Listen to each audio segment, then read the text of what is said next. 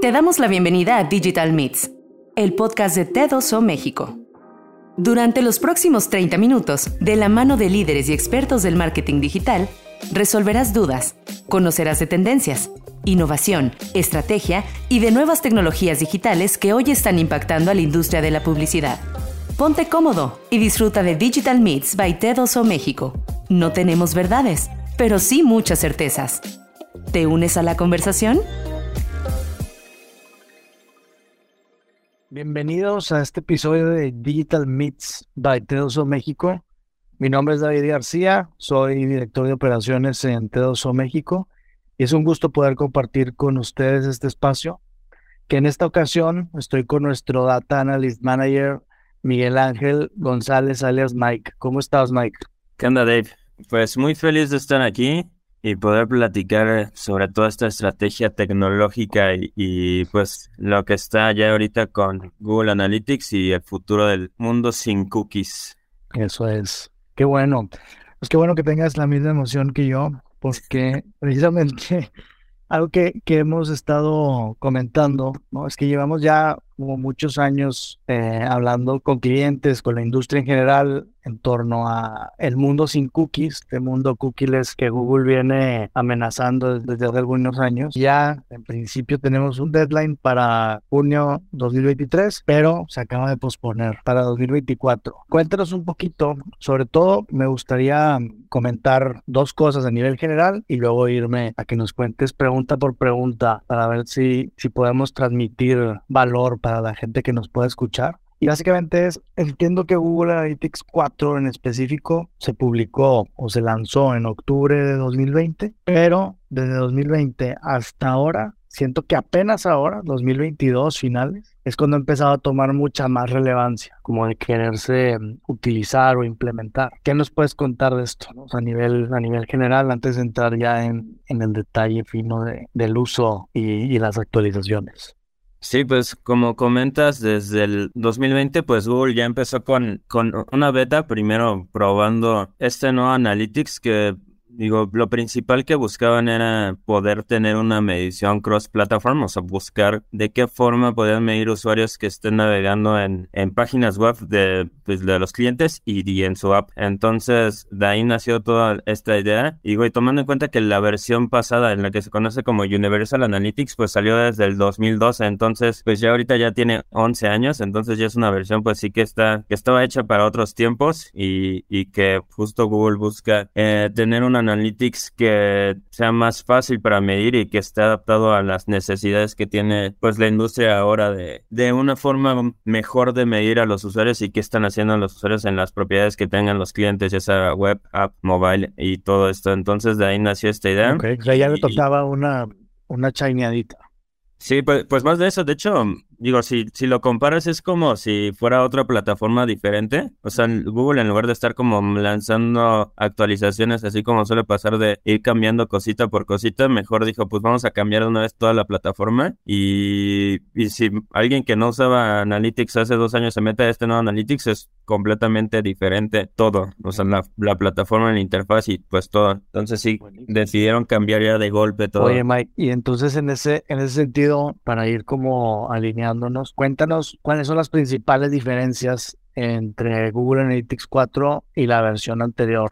Sí, pues una de las principales justamente es lo que platicábamos, la forma de ya poder tener una medición eh, cross-platform, o sea, medir qué están haciendo y cómo brincan los usuarios entre propiedades de, desde un cliente, o sea, cómo pasan de, de web a app y de ahí pues los eventos que realizan. Un ejemplo muy claro pues es un usuario que puede entrar por una campaña de, de awareness al sitio en, en, su celular, está navegando en Facebook, le sale un anuncio, entra al sitio y ve los productos, dice ah, está, está, cool y en la noche se mete desde su computadora de su casa a comprar. Entonces de ahí ya eh, pues normalmente este comportamiento pues se perdía porque no tenemos medido que el usuario primero entró al sitio por la app y ya después decidió ir a comprar a través de su computadora. Entonces de ahí nació esta como nueva ventaja y novedades que tiene este nuevo Analytics. Una de las principales este es esta cross platform. Otra de las principales es el que cambió el modelo de medición. Eh, ahora todo se mide a través de eventos se necesitan configurar eventos ya sea automáticamente por el código Analytics o por eventos personalizados que se puedan meter a través de códigos en el sitio, pero todo, todo lo que mide este Analytics son eventos. Antes el Universal Analytics pues tenía diferentes tipos de hits que enviaba, o sea, ya sea como hits de, de páginas vistas, hits de eventos, hits de, de transacciones, hits que mandaban en, en la versión de Firebase del app, pues de, de vistas de screen views. Entonces eran diferentes tipos de hits que pues hacían un poco la medición más difícil y ahora se busca simplificar justamente con esto,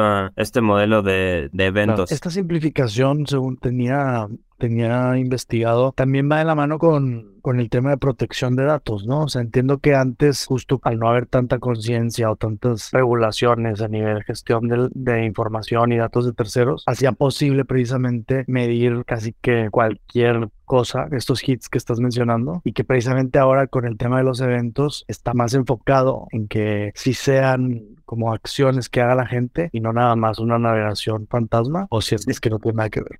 Sí, de hecho, lo que también busca este nuevo Analytics es cumplir con las leyes de protección de privacidad que ya hay en varios países del mundo y que era algo que pues faltaba en el Analytics pasado y que era muy fácil como que brincarse los bloqueos que hacía Google y mandar pues información privada y de ahí identificar a usuarios, cual a las personas y poderlas segmentar y, pues tener información privada de ellos. Entonces sí, eh, lo que busca con este tipo de modelo de datos y y, con eh, sobre todo inteligencia artificial y machine learning es que busca pues ya no usar mucho las cookies y, no estar identificando a los usuarios y dependiendo de estas cookies del navegador para reconocer a los usuarios y poder cumplir con las leyes de privacidad que hay en, en varios países del mundo. Buenísimo. Hicieron bien su tarea, ¿no? Porque justo también lo que comentabas de esta integración entre dispositivos y, plataformas. Entiendo que antes lo que nos dejaba ver precisamente era todas esas interacciones y todas esas visitas desde diferentes dispositivos, pero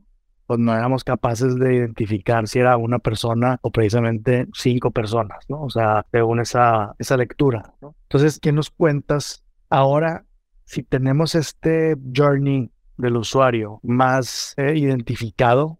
Literal entre dispositivos y plataformas. ¿Cómo, cómo lo vemos en Analytics? O sea, en Google Analytics 4, ¿cómo vamos a ser capaces de identificar a esa audiencia?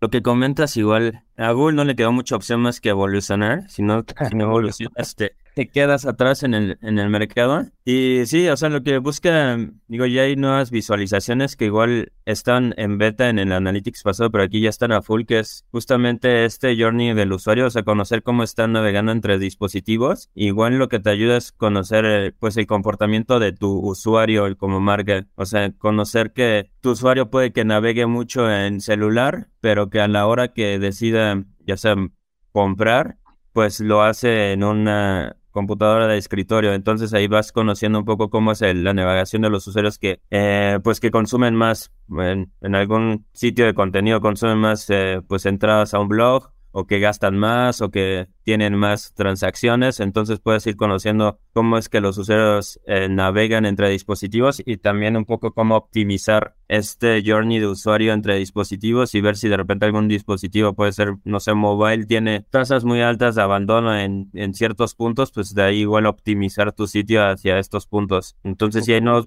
visualizaciones en la parte de, de reporting donde puedes ver este journey entre entre dispositivos y de ahí empezar a conocer más a, tu usuario que está navegando en tu sitio. Ok, perfecto. Y en ese sentido, o sea, y como siguiendo esta, esta idea que compartes, o sea, ¿cómo crees que puedan las empresas aprovechar estas capacidades que te da ahora Google Analytics 4, eh, como de aprender de manera automática o automatizada, este, ya sean los journeys de las personas o, o los eventos que se hayan, que se hayan configurado? Sí, justo ese tema, digo, algo que está muy cool en, el, en este nuevo Analytics es que hay mucho Machine Learning y inteligencia artificial, entonces desde que te manda insights de cosas que están pasando en el sitio, por ejemplo, si de repente Analytics pues ya detecta que tu mayor día de tráfico son los miércoles porque tienes una promoción y este miércoles ve que está bajando el tráfico de acuerdo a, a, las semanas pasadas, pues ahí es donde Analytics te manda un mensajito o un insight que dice, eh, detectamos que pues el tráfico está caído en este día que es importante para tus ventas. Eh, y ahí empieza estas nuevos como insights de Machine Learning donde te dicen cosas que están pasando en el sitio que igual ya no necesitas estar ahí todo el tiempo metido a ver cómo funciona tu tráfico, qué está pasando. Y otra de las eh, cosas también que están muy padres es esta parte de audiencias predictivas. Un paréntesis, pero por interrupción, puedes poner una, por ejemplo, puedes poner una alarma, o sea, de, de, las reglas que tú consideres que son importantes o, o dependes de la benevolencia y de la inteligencia de, de Google Analytics 4.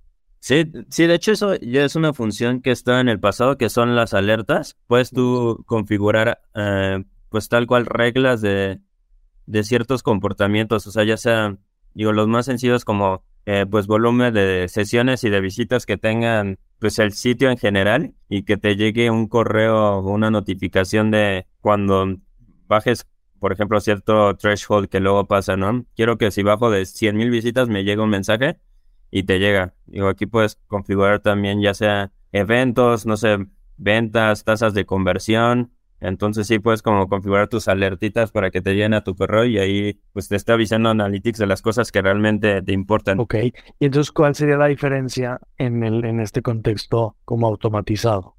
Eh, pues aquí es que mm, tal vez no son cosas que tengas tanto en mente o que sea como un KPI que trates de identificar, sino te da insights de cosas que, que no estás revisando o que mm, de repente son importantes. O sea, este día el tráfico de mm, tal canal aumentó y generó una tasa de conversión buena o la tasa de rebote de repente este día bajó de, de cierto medio y entonces hay que echar un, un ojo. Entonces son como más insights más a detalle y no como tanto de monitoreo que para eso funcionan más las alertas.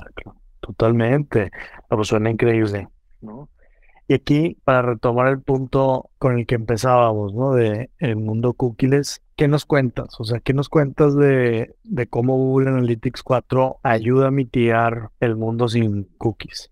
Pues sí, justamente esta nueva versión lo que busca y para lo que se diseñó es para trabajar en un mundo ya sea sin cookies o, con cookies, que actualmente pues ves esto que, que comentábamos al principio que Chrome como que se niega un poco a dejar las cookies y que sigue como postergando esta fecha en donde las va ya a eliminar, entonces pues como que un poquito sí está agarrando cookies, pero está diseñado también a funcionar sin cookies. Pero también, como para hacer un apunte, o sea, las cookies van a seguir existiendo. O sea, las que van a desaparecer, según tengo entendido, son las cookies que guardan información de datos personales. ¿cierto? Y sobre todo las third party cookies, o sea, las de first party todavía van a seguir, pues, que son pues las tuyas como cliente y es ahí de donde pues más se levanta este nuevo Analytics, que es esta parte de poder configurar, por ejemplo, un user ID, que digo, sitios ya que, que manejan pues logins de usuario pues ya lo tienen, que es este pues ID que te identifica como usuario en el sitio, pero lo que recomendamos es igual, digo, aunque no tengas un login o una cuenta, igual estar generando un user ID por cada usuario que entre al sitio y y mandar esta ID Analytics para de ahí poder como entender este, esta navegación que tienen los usuarios y poder como tener más información de pues el comportamiento que están generando en el sitio. ¿Hay alguna limitación con la que nos hayamos encontrado, con la que te has topado ahora utilizando e implementando Google Analytics? Eh, pues las limitaciones más eh, no son tanto como técnicas en cuanto a la implementación y configuración, ya que digo, es bastante user friendly la migración a esta nueva versión.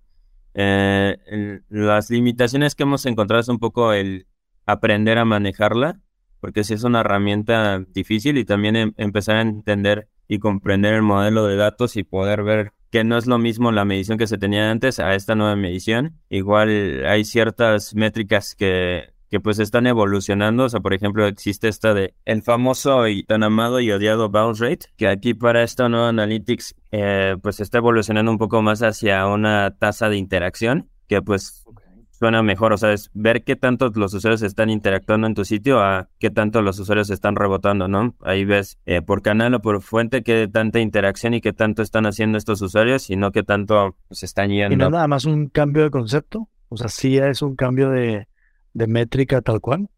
Sí, sí, es un, es un poco el cambio de, métrica y la forma en la que lo mide eh, Google Analytics. O sea, por ejemplo, en este nuevo Analytics, la, en la medición de este engagement rate que comentaba, eh, mide cuando un usuario tiene una, tiene dos o más páginas vistas o hace algún evento de conversión, que los eventos de conversión, eh, pues cada pues persona que maneja Analytics los puede configurar y, no es tanto como un un lead o una compra, sino tú puedes decidir si en tu sitio un evento de conversión, por ejemplo, para un sitio de contenido tal vez sea que estén más de dos minutos en el sitio o que vean, que hagan full scroll a una página de contenido. Entonces eso puede ser eh, pues que estás interactuando en el sitio, que hagas este evento de conversión. Y también es que pues pases más de 10 segundos en el sitio. Entonces, por ahí es como que no es prácticamente lo mismo lo que teníamos antes. Claro, pero el bounce también se, se definía con tiempo, ¿no? O sea, tiempo sin interacción, pues. Sí. Ok. Pues sí, hace todo el sentido que ahora como todos están viviendo a través de los eventos, pues las métricas evolucionen, ¿no? A, a un lenguaje en donde sí es como en positivo, ¿no? O sea, qué cosas sí son las que se están haciendo y a partir de ahí construir pues, métricas. Seguro que va a dar, va a dar desde dolores de cabeza hasta grandes, grandes debates y diálogos a la hora de construcción, de construir métricas, ¿no? O sea, como más, más apalancadas en, en lo que sí sucede que en lo que deja de suceder. Sí, ese es el principal reto, justo. O sea, que empezar a conocer y pues adoptar esta, esta nueva medición que tiene Analytics. Total, total, suena, suena increíble, la verdad.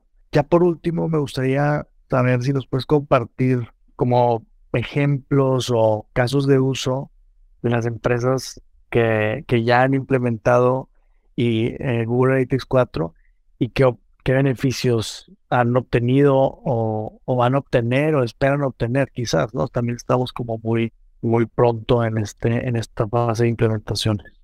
Sí. Em, por ejemplo, tenemos aquí un caso específico de esta, este tema que les comentaba de audiencias predictivas que justo la inteligencia artificial que tiene este nuevo, nuevo Analytics te deja predecir qué, qué, hacen los usuarios. O sea, por ejemplo, tienen este, y empiezan a generar una audiencia de usuarios que puede que conviertan en los próximos siete días o que tienen más probabilidad de convertir en estos próximos siete días. Entonces ahí se empieza a crear esta bolsita de audiencia y esta bolsita de audiencia pues ya la puedes eh, mandar ya sea en Google Ads, en DB360 y de ahí empezar a hacer eh, listas de lookalikes de esta lista de audiencia predictivas y lo que hemos visto en estos casos de estudio es que la tasa de conversión mejora muchísimo usando lookalikes de estas listas predictivas de audiencias. ¿Cuánto es muchísimo?